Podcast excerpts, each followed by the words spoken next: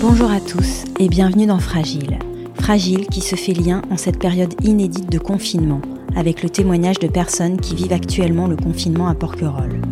Alors que le professeur Jérôme Salomon, directeur général de la santé, indiquait le 4 avril que le pic de l'épidémie de coronavirus était proche et appelait à ne pas relâcher l'effort, le témoignage de Rafaela que vous allez écouter, enregistré le 28 mars, continue de prendre tout son sens. Rafaela a travaillé de nombreuses années comme médecin dans une grande entreprise pharmaceutique. Son mari et elle sont venus s'installer il y a deux ans à Porquerolles pour leur retraite. Ils vivent cette période de confinement avec une acuité particulière.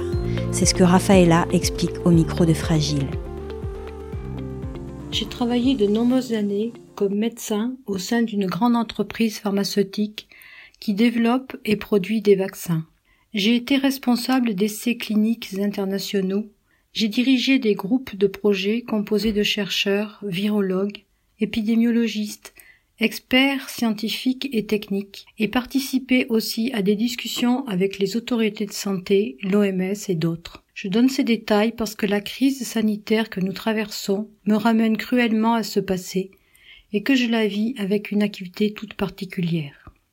Nous vivons, mon mari et moi, à Porquerolles depuis deux ans. Nous avons choisi d'y venir pour notre retraite, et c'est notre unique domicile. Sans être porquerolais, ici, c'est chez nous.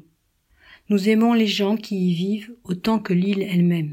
Mon mari a exercé la médecine durant toute sa vie professionnelle. Depuis la semaine dernière, il est plongé régulièrement, tout comme moi, dans des informations médicales largement disponibles sur le net. C'est une chose extraordinaire de voir combien les possibilités de s'informer s'ouvrent à nous. Les données précises partagées très vite, les articles sur le coronavirus publiés dans des revues scientifiques en accès libre.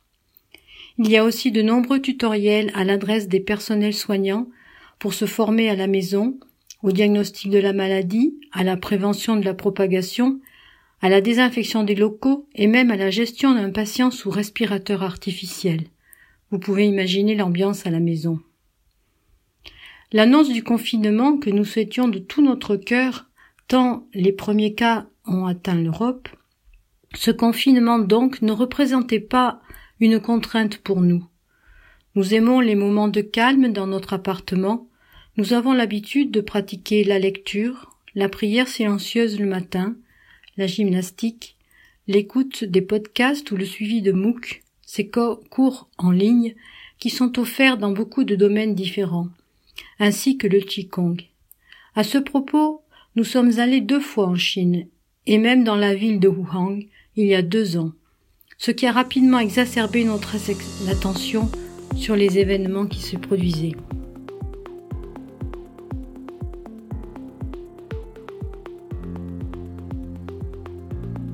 Ce confinement, ce sera sans doute de longs mois si on se calque sur l'expérience chinoise justement, et c'est pour moi un temps disponible idéal pour peindre, débuter un patchwork, écrire des textes ou des poésies, ranger les photos.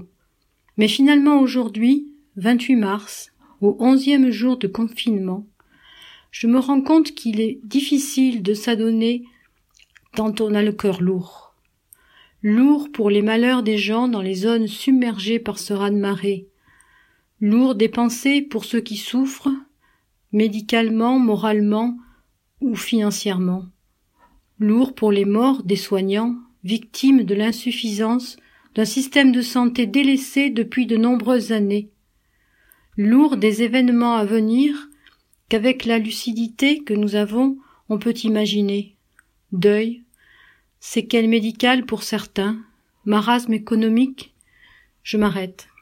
Alors on partage un peu cela, mais aussi les bonnes nouvelles, les blagues qui font sourire, les photos de nos vies, avec nos familles, nos amis, via le système de communication qui hier je décriais un peu, mais qui aujourd'hui est notre allié.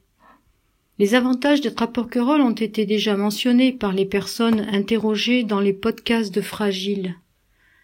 L'environnement exceptionnel nous aide en ces moments de confinement. La nature retrouve sa liberté.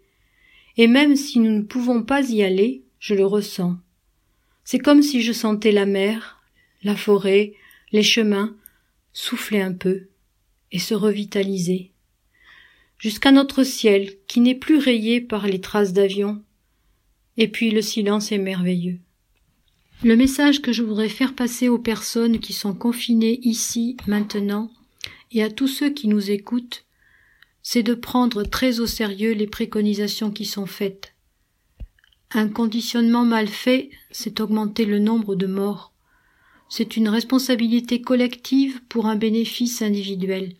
Je n'ai cessé de travailler avec ces mots-là durant toute mon activité professionnelle. Il faut relire les consignes, car passé les premiers temps, on a tendance à oublier. Aujourd'hui, le risque de contamination est réellement là. Il est pour nous tous, sur l'île comme ailleurs. L'attitude de certains pays d'Asie sont à ce jour nos exemples. Suivons-les. Restons dans nos foyers. Ne sortons faire nos courses que par nécessité. Pas plus d'une personne par famille et pas plus d'une fois par semaine. Pour prendre l'air, allons faire une promenade autour du village, mais pas sur la place. Nous serons si contents de nous y retrouver tous dans quelques mois. Il en va de nos vies et de celles des soignants. Si comme Raphaëla, vous êtes confiné à Porquerolles et que vous souhaitez témoigner de votre expérience ou avoir plus de renseignements, envoyez-moi un message sur fragileporquerolles en me laissant votre prénom, vos mails et téléphones. Tous les témoignages de confinement à Porquerolles sont disponibles sur fragileporquerolles.com et sur toutes les plateformes de podcast. Merci à tous, prenez soin de vous, on se retrouve très vite, à bientôt